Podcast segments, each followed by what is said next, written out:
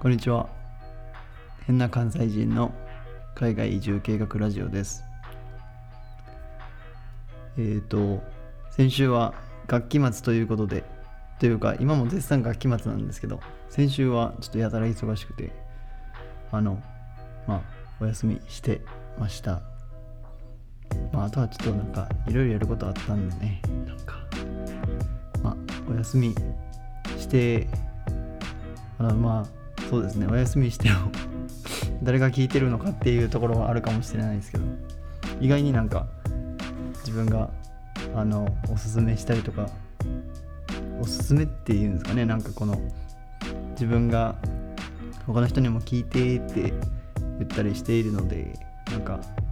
いつ次投稿するの？みたいなことを聞かれたりしたりすることがまあちょくちょくあるのでまあその人たちが聞いてくれてるのかなとか思いながらあのそうですね今回またもう一回投稿しますけども。皆様いかがお過ごしでしょうか？あそうそう今回はあのちょっと一人でやります。ちょっと彼女が彼女も学期末で忙しいので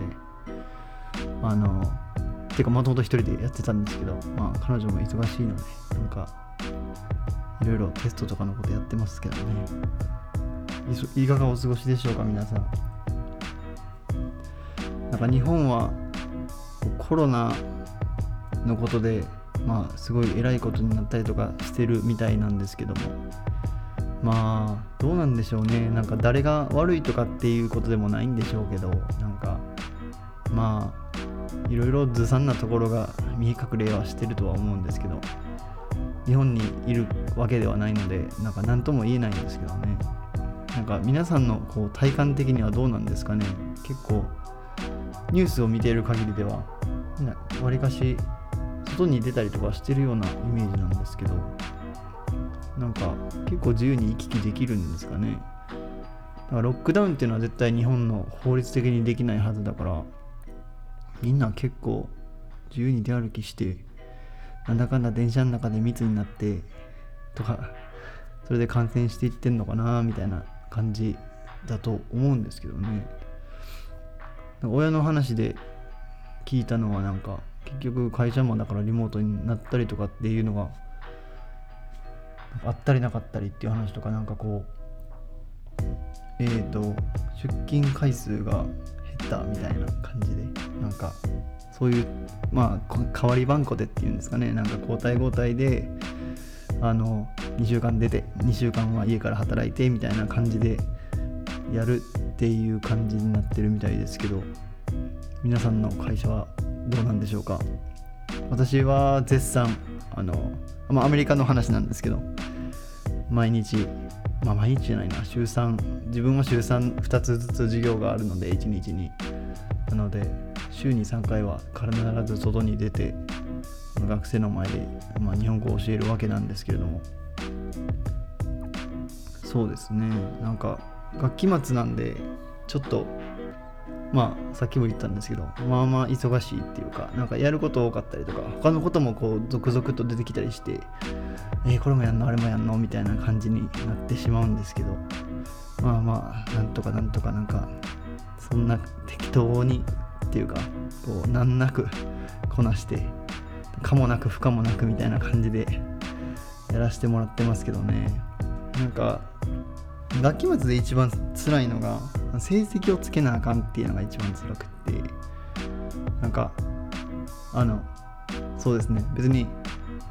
落としたいわけじゃないじゃないですか。学生を。フェイル上げたいわけないんですけど。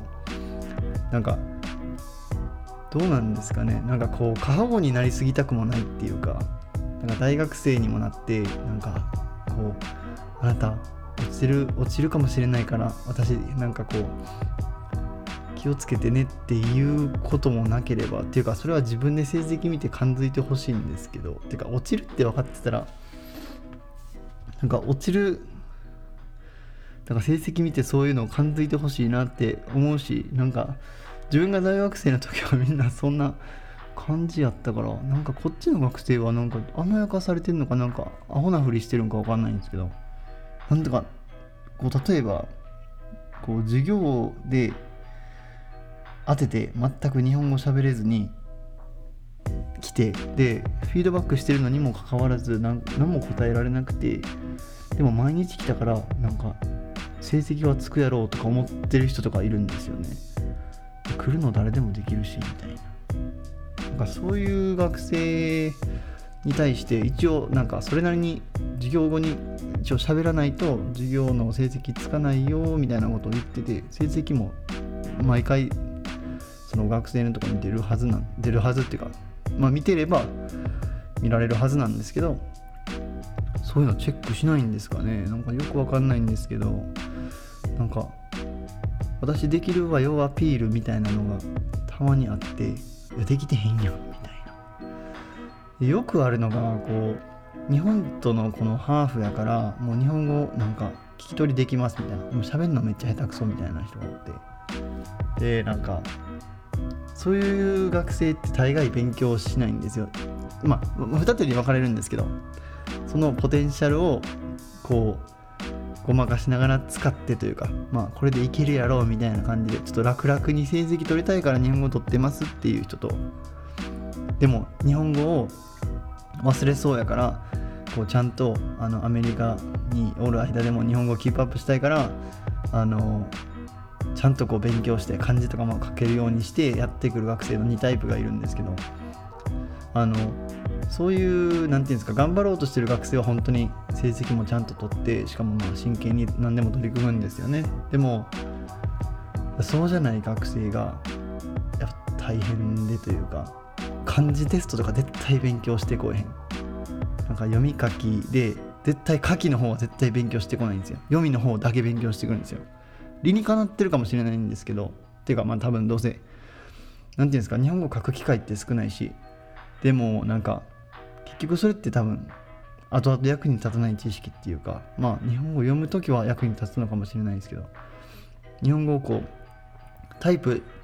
携帯とかパソコンでタイプしたとしてあの書いててこう変換してもなんか間違ってる感じを送ってしまうんじゃないかなっていうのはなんか思うところでまあ何て言うんですかその子の人生はその子の人生だから自分からこうなんか「こら!」とか言うことも ないんですけどねだからそういう学生が頑張ってへんのになんか受かるやろみたいな感じで毎回なんか平気な顔をしてきてで最終的に成績悪くってなんか助けてくれませんかみたいなのシチュエーションがま何回かあってそれがすごいムカつきますよねなんかやってたら普通にこれ受かる授業なんやけどっていうような授業で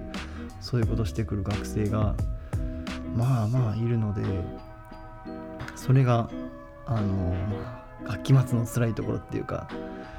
なんかねこう自分で気づいてやってくれよって感じなんですけどね。なんかアメリカの大学もやっぱりこう高校の延長線上みたいなところもあるかもしれないんで日本とまあ一緒でですね。だからどんどんこう甘やかされて育ってきてるんだろうと思うんですけど、まあ、それはいいとしてなんかそろそろこう一応その大学の後社会人になるっていう学生が大半だなんだったとしたらまあでもどそうでもないかな。なんか大学院とか行く人いっぱいいるしなってか。そうですね。なんかまあ社会人になるこう自覚みたいなのをこうねあの何かしらで学んだらいいのになっては思うんですけど。はあなんかそんな感じですかね学期末って。でもなんか自分たちの自分がこう持ってた学生がどんどん卒業していくっていうのを見てまあ自分もあのもうここの外この大学を離れないといけないんですけどあのビザの関係で。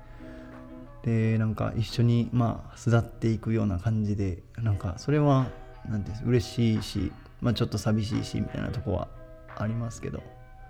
まあまあ彼らはすごいいい人たちが多いので、はい、やっぱりそういうのは、まあ、嬉しいですね。なんかうまいこと言ったらええなって感じですかね。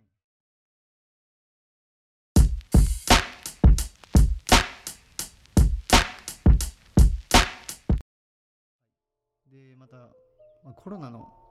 話にまた戻っちゃうんですけどあの日本ってワクチンが最近モデルナのワクチンが最近なんか韓国関空に届いたみたいな話のニュースを見たんですけどなんかワクチン今どれぐらいこううまくいってるんですかね？なんか確か自分が最後に見たニュースでは0.9%の人しかワクチンを接種してないっていう話を見ていやなんか日本ってそういうのちゃんとするところやのになんかすごいなとか思ってて。なんかあのどのワクチンをこう日本の政府が買ったっていうのはあんまり知らないんですけどでもアストラゼネカとかも買ってたって言ってたしなんかでモデルナがいっちゃん最初についたみたいなことなんですかねファイザーとかが。確かうちの妹があの看護関係のところで働いてるので、まあ、ワクチン接種が必須っていうことで自分がアメリカで打った時と同じタイミングぐらいなのかな。か2回目か最近なのかよく分かんないんですけどにワクチン打ったみたいな話をまあしててですね。まあ、ワクチン接種が終わるのはいつになるんやろうかっていう話なんですけれどもね。アメリカが目指してるのは確か独立記念日の7月4日までにまあもうほぼ全員が終わってるような状況っていうかなんまあなんか数字があってその時までに終わってるような状況にしますっていうのはバイデンがずっと言い続けてると思うんですけど。最近もなんかこうワクチン2回目打った人っていうのでこうだんだんこう規制がこう緩和されてきて CDC が言ってるのはあの小さい、えーと、ミーティングっていうんですかね。なんかこの小さい集まりやったらとかホームパーティーとかでも人数が少ないんやったらマスクなしでも集まっていいですよって言うてるんですけどいやいやだから小さい家のパーティーやったらマスクする人おらんやろっていう風な感じではちょっと思ったんですけどまあまあでもそういうちっちゃな集まりやったらマスク外してもいいし外はもう2回目打った人やったらマスク外していいよっていう風なやつが出てるんで確か大学内はどうなってるかちょっとわからないですけど確かにマスク絶対つけてくださいみたいな看板が確かもう取られてたんちゃうかなとは思います。ただ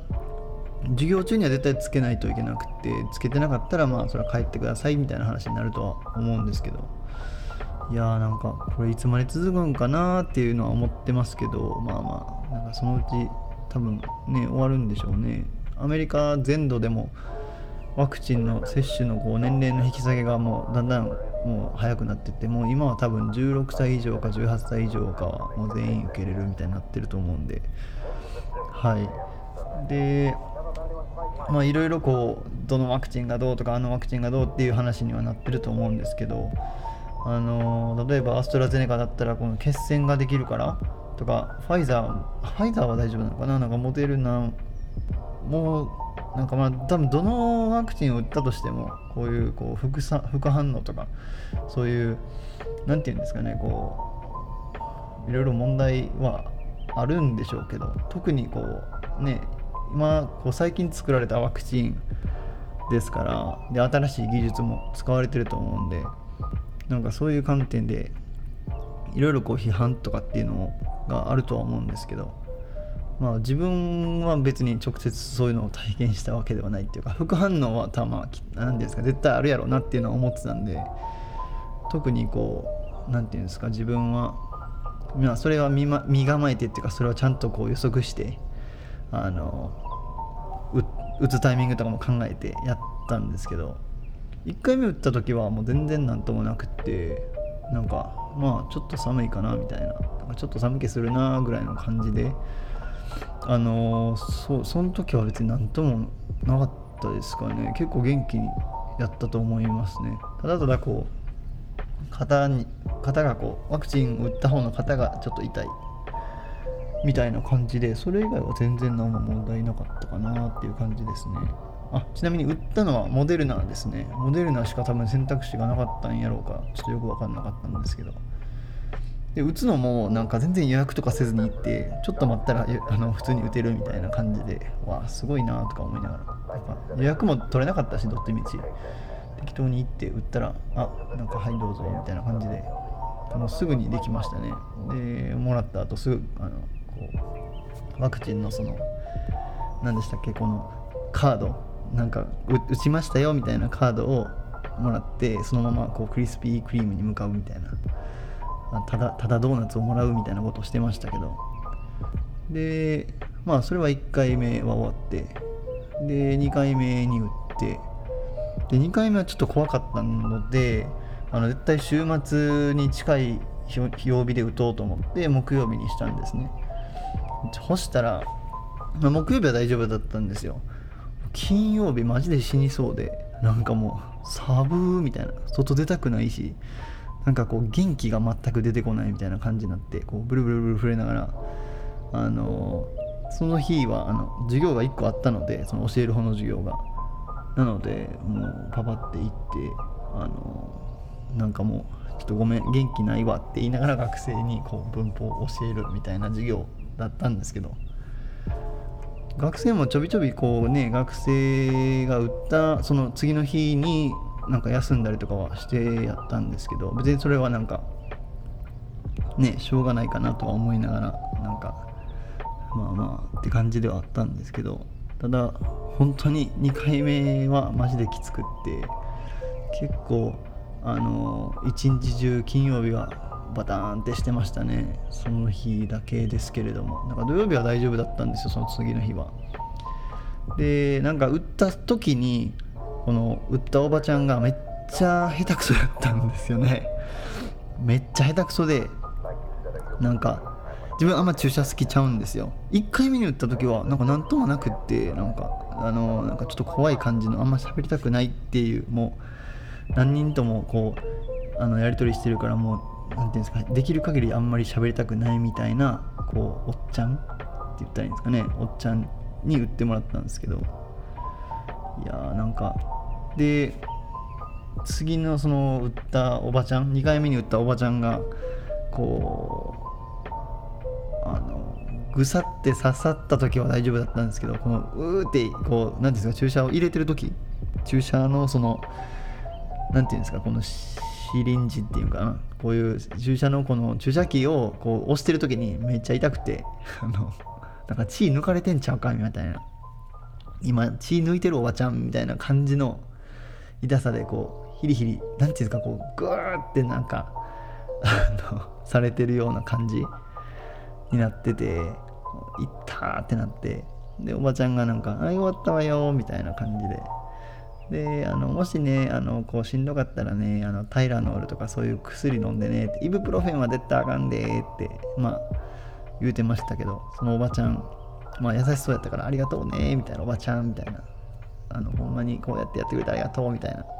言うて。であの10分その会場出るまでちょっと10分待って、まあ、何もなかったら出ていいよって感じだったんですけど。いやーなんかその注射が痛かったのは結構印象的ですね。おばちゃんがこういい感じの人やったから余計に。いや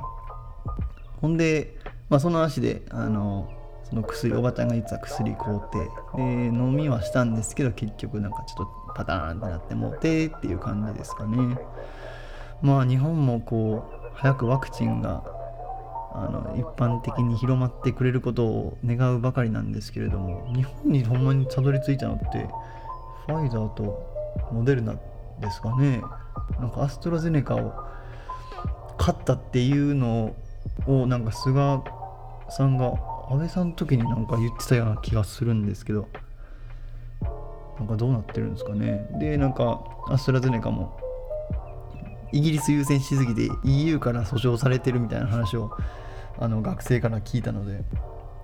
なんか大変やなってか誰優先するかっていうのはそれはそのその会社があるところ優先するに決まってるやんっては思うんですけどいやどうなんですかね。でそうそうなんかオリンピックあと2ヶ月って聞いてめっちゃビビってるんですけど大丈夫なんっていうねなんかほんまにオリンピックあんの？っていうのがほんまに素朴な疑問なんですけどこう日本のそのこの空気感っていうのがよく分からなくて多分みんなもゴールデンウィークやからなんかめっちゃ遊びたくなるやろうなって思うんですけど全然空気感が分からなくてみんなこうどうないしてるんですかね？なんかお酒の提供をやめるみたいな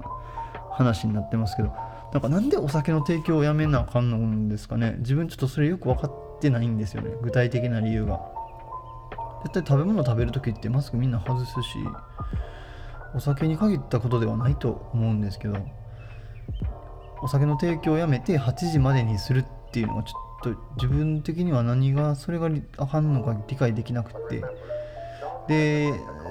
なんか日本の人たちはこうあの外で飲むようになるみたいな外で集まって飲むようになる。まあそれの方がまだ安全なのかもしれないですけど。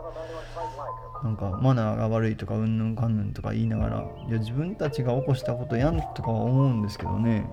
なんかいろいろこう防ごうとしてそれが恨みに出て出てるみたいなことはたくさんあるでしょうね。なんか電車が減便になってあの減便したから密になってるみたいな。考えたらわかるやんって思うんですけどなんでこうそういう感じになんかしてしまうんでしょうね。リモートワークにするようにしてくださいって言うてるくせにこうそういうの何ていうんですかサポートするこう具体的な対策なしにこうお願いするみたいな。そういうのが多いっぽくってなんか日本の政治大丈夫みたいな感じで思ってしまいますけど。まあもうもちろんこの初めてのことだしね正解なんてないでしょうから。まあなんか大変やなっていう風に見てますけど聖火リレーは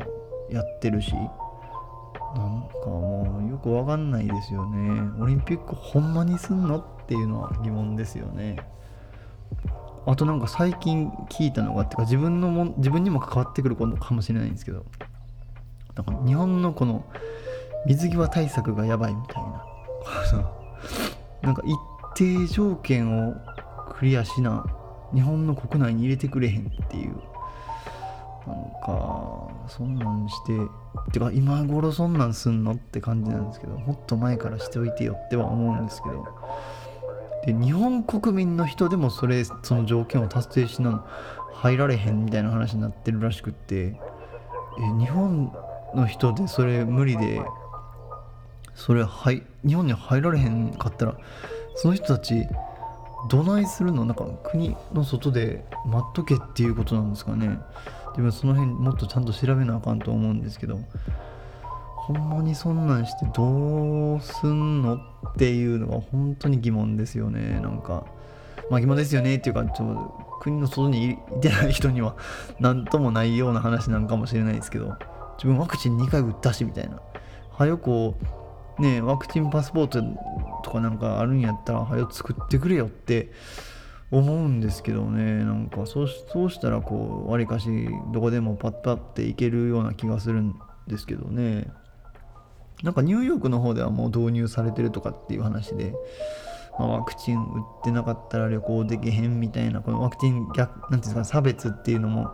生まれるんかもしれないですけどなんかこのワクチン打ちたくない人とかっていうのがこう差別されちゃうみたいなっていうのもあるかもしれないですけどでもこのリスクを負ってまでワクチンを打ったんやからこうその見返りとして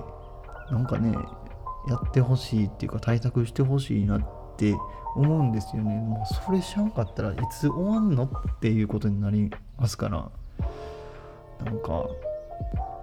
もう何がしたいかみんな分かりませんね。アメリカはもうこうそういうはっきりこうこれしたらこうっていうのをまあ何て言うんですかそれなりにこういいのか悪いか知らませんけど、まあ、もちろんアメリカは死者がすごい出てしまったのであのでもそれなりにこう対策を練ってこれができたらこうみたいな基準を設けてやってるんで、ね、それやったらまあ、あ、この通りしといたらええかっていう話になりますけど日本はこうなんか指針がわからないっていうかこうしたらこうみたいなっていうのがはっきりしないことが多いのでねどうなんのかなっていう感じにはなってるとは思うんですけど。はい。なのでまあオリンピックどうなるんかっていうのがあの知りたいのでもし何か あのコメントとかあればぜひ Twitter の方でしてもらったらと思います。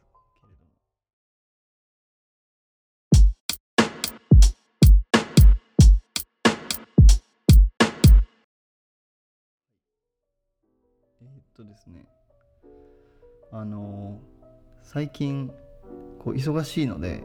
メッセージをこう返せないんですよね。なんかメッセージ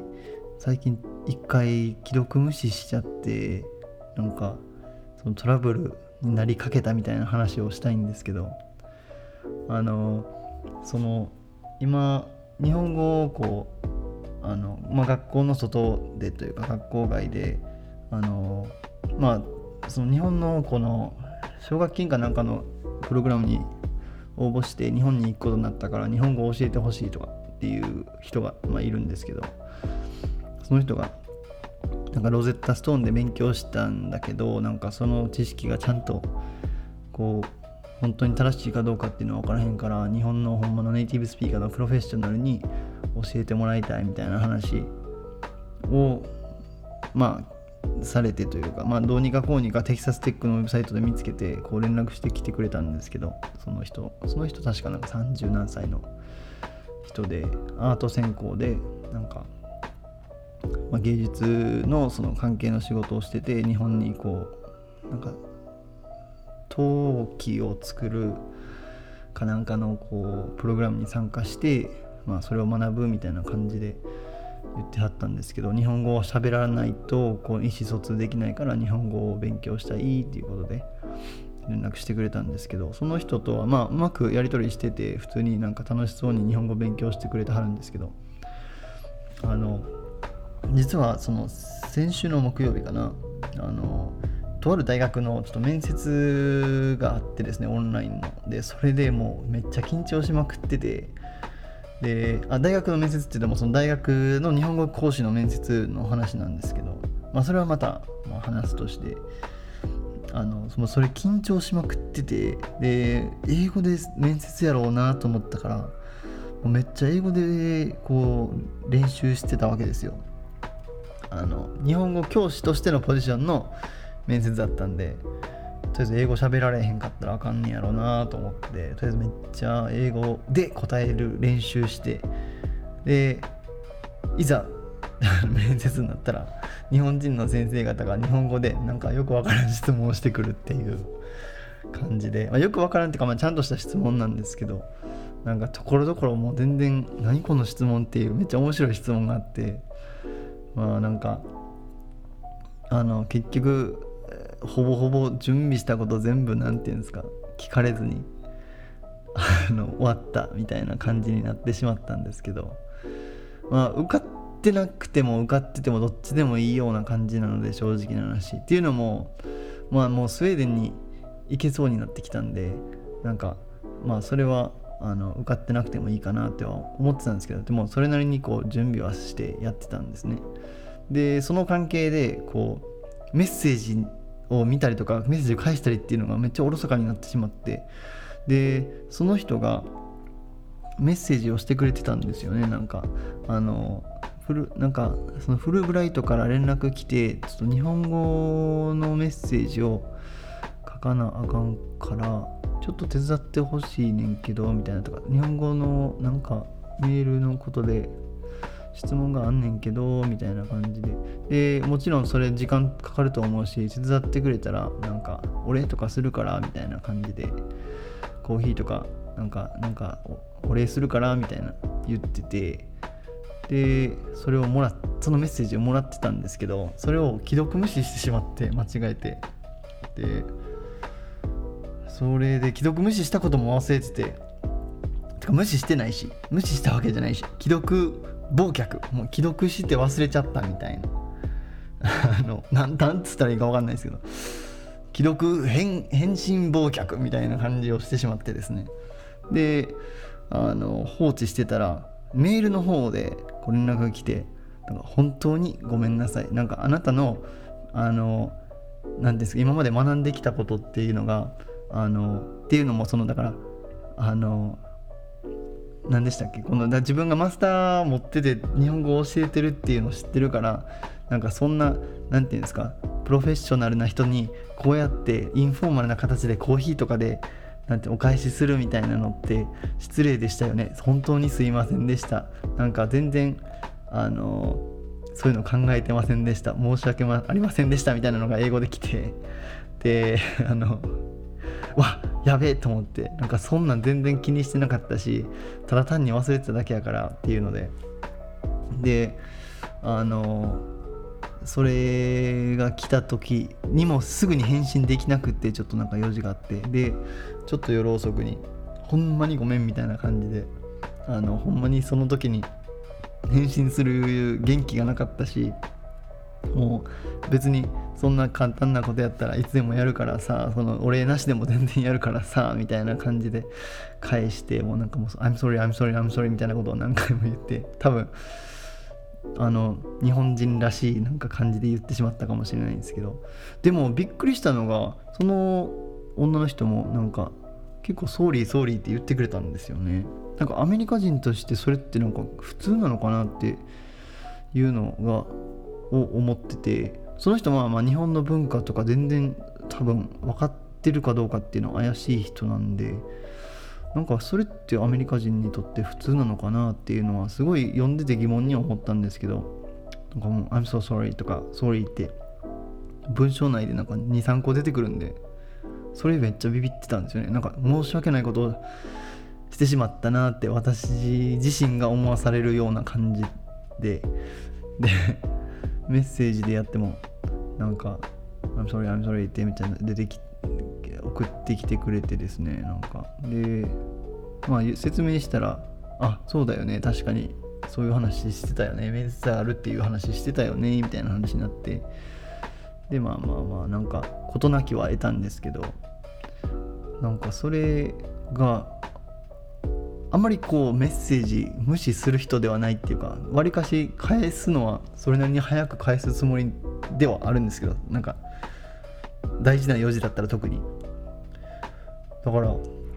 初めてそんなことが起こってしまってなんかマジで申し訳ない気持ちになってしまったんですよね。皆さんはなんかどうなんでしょうか。日本人って結構わりかしメッセージとかって LINE とかっていうのをまめに返す人っていうのが多い印象で。まあ、自分そんなにこうめちゃくちゃ友達がたくさんいるってわけじゃないのでなんかこうあのそんな何て言うんですか返さなあかんっていう人たちが多いっていうわけではないんですけどこうすっごい友達多い人とかいるじゃないですか。なんかもう常になんか LINE が来てるみたいな人っているんですよね。なんかいるいるんすよねっておかしいですけどなんかいるじゃないですか。どうすかね。なんかでそういう人たち見てたらなんかほんまにすごいなって思うんですよね。なんかどうやってマネジメントしてんねやろみたいな。LINE マネジメントの術みたいな。なんかあんのかなみたいな。メールの時は結構何て言うんですか。あの既読とかなかったからあのまあ無視しようと思ったら無視できるしっていうか。でまあまあもちろん LINE でも未読無視みたいなっていうのはあると思うんですけどなんかメッセージの内容とか気になって開けてまわへんのかなってめっちゃ思うんですけど。結構よくこう溜まってる人いるじゃないですか、まあ、自分の彼女がそうなんですけど。なんか貯めて貯めてする人すごいなって思ってメッセージを。いやなんか自分結構人のことを気にしてしまうっていうか人がどう思うかっていうのをかなり気にしてしまう性格なんで。あのあ来たら返さなとか来たらてか呼んでしもうたから返さなとかっていうのは、まあ、よくよくあることなんですけど。貯めれる人ってまあ、すごいですよねっていうか別に全然嫌味でも何でもなく本当になんかすごいなって思います。あ本当に嫌味じゃなくて。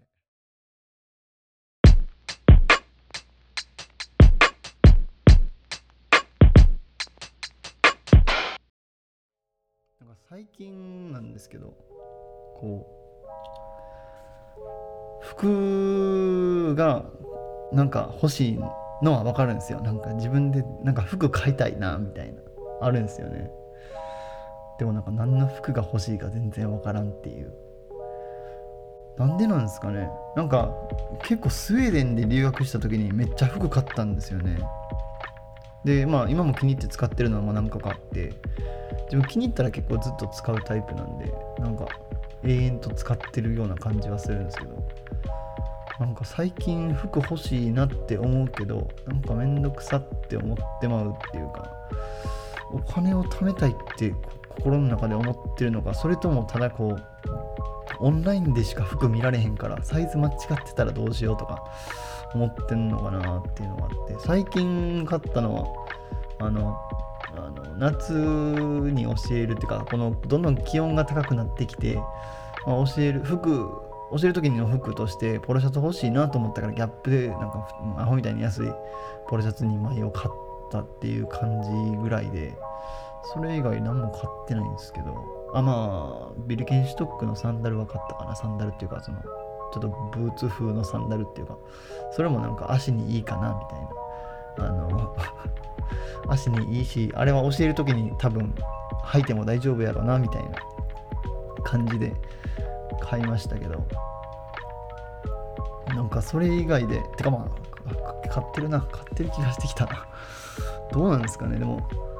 こうなんか欲しい気持ちはあるのに買えないっていうのがなんか自分の中でモヤモヤしててまあ時間が勝手に過ぎていってお金が貯まるのはすごい嬉しいことなんですけど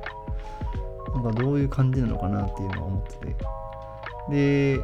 かつ最近っていうか1年前にあの彼女がこうスウェーデンから Nudie Jeans なんかこの長いこと履いてこのその色落ちを楽しむみたいなジーンズ。でなんかスウェーデンじゃなくてもその Nudie Jeans のお店に持ってったら無料でこう修理してくれるみたいなっていうすごい素敵な会社があってスウェーデンの。それも両手彫り初のブランドかなんかなんですけど。それを買うてもらってこのエイジングを楽しんでこうジーンズを育てながら履いてるのでだから他のこう何て言うんですか他の他のパンツを履いてないっていうかジーンズも。全然履いてなくてなんか何枚かあるんですけどなんか全然履いてなくて以前はもう黒スキニーそれも Nudie Jeans なんですけど黒スキニーを延々と履くっていうのをやってたんですけどもうそのジーンズをもらってから1年間ずっと履いてでやっといい感じで今色落ちしてきたんでもうなんか今楽しい時間なんですけどそのジーンズ履いててなんかそれでも意外と育つの遅くってなんかめっちゃ履いてるんですけどねなんか。でまあまあでも新しいの欲しいなっては思うけどなんか買う気力が起きない。もうなんかそれでいいかみたいなもうそれかっこいいしいいかみたいな感じでなんか今やってるんですけどなんか最近の流行りって何なんですかね。なんかその Nudie Jeans を買ってからなんかそういうこうジーンズとかこういう革製品みたいなのにちょっと何ていうんですか憧れてっていうかこうちょっとウエスタンって言ったらいいんですかね。こうちょっとなんかオールドスタイルっていうかヴィンテージ好き。なんかひげ生えてますみたいな感じの人たちが来そうなやつ。ひげ生えてないんですけど。をまあ最近よく見るようになってというか、まあ、そういうのを見てるんですけどそのスタイルにはたどり着いてないっていうね。もうなんかその人たちって結構もうダンディーな感じなんで自分どっちかっていうとなんかなんですかなんかこうなもう20まだ20歳とかなんかそんなん聞かれるアジア人みたいな感じですね。こう若みたいな。でも26歳やねんみたいな感じの自分で言うのもちょっと変ですけどこれは。そんな感じなんでなんかこう大人っぽいスタイルではないっていうか。最近こう頑張ってあの運動とかしたりとかしてこうそろそろ年齢相応のこう見た目になりたいんですけどなかなかこううまくいってないというかそんなのはねまあまあ後々ついてくるもんなんでしょうけどとか多分もしかしたらこの あのこっちの人たちがなんていうか混ぜすぎなんだけかもしれないですしねなんかそれはよくわかんないですけどなんかおすすめの服とかってあったら教えてほしいですね。なんか最近日本って何流行ってるんですか？全然わかんないですね。なんかあの自分の記憶の中ではもうタピオカとかっていうレベルなんですよね。タピオカ流行ってたみたいな。もう夏なんか 2, 2時間ぐらい待ってタピオカ飲むみたいな。1年2年前の話でしょうけど。1年以上前の話ですよね。何流行ってるんですかね。なんか日本でほんまにやっぱ服買うの楽しいっていうか、まあ、服見るの楽しいなっていうのは覚えてますね。なんか自分結構日本のなんていうんですか服のスタイルなんていうのかなこう日本のデザインが好きであの家紋とかめっちゃ好きなんですよね。家紋とかあの北斎のこのあの富士山が書いてあるやつとか。あのそういう和って感じの。でも和柄みたいなヤンキーみたいな感じじゃなくて和みたいなデザインが好きなんですよ。であのエドウィンっていう日本のあのジーンズのブランドあるじゃないですか。エドウィンがヨーロッパだけでしか出してないなんかブランドみたいなのがあるんですよ。 Edwin Europe っていうんですけど。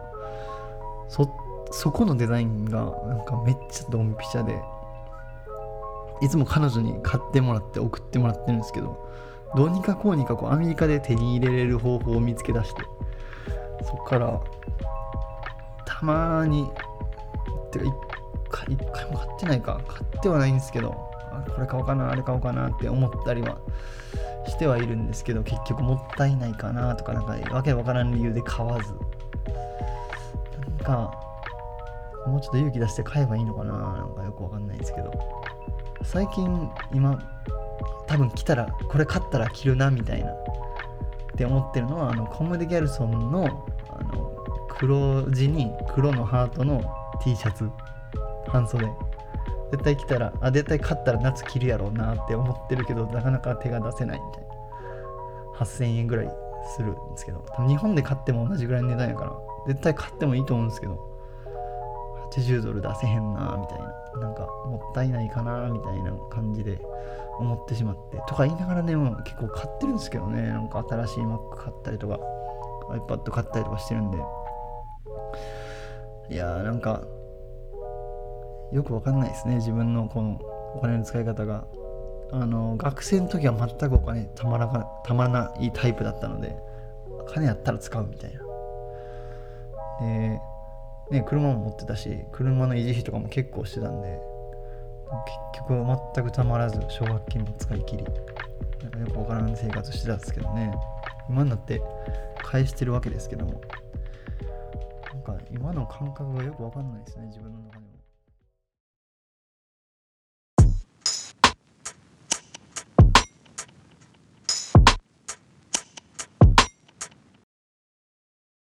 回はちょっと短めかもしれないんですけどあのそうですねこの辺で終わりにしたいと思いますね。あのツイッターで、えーと「ハッシュタグ変換会ラジオ」でコメントしていただければあの見つけて読んであのラジオの中で話したりとかもするかもしれないんで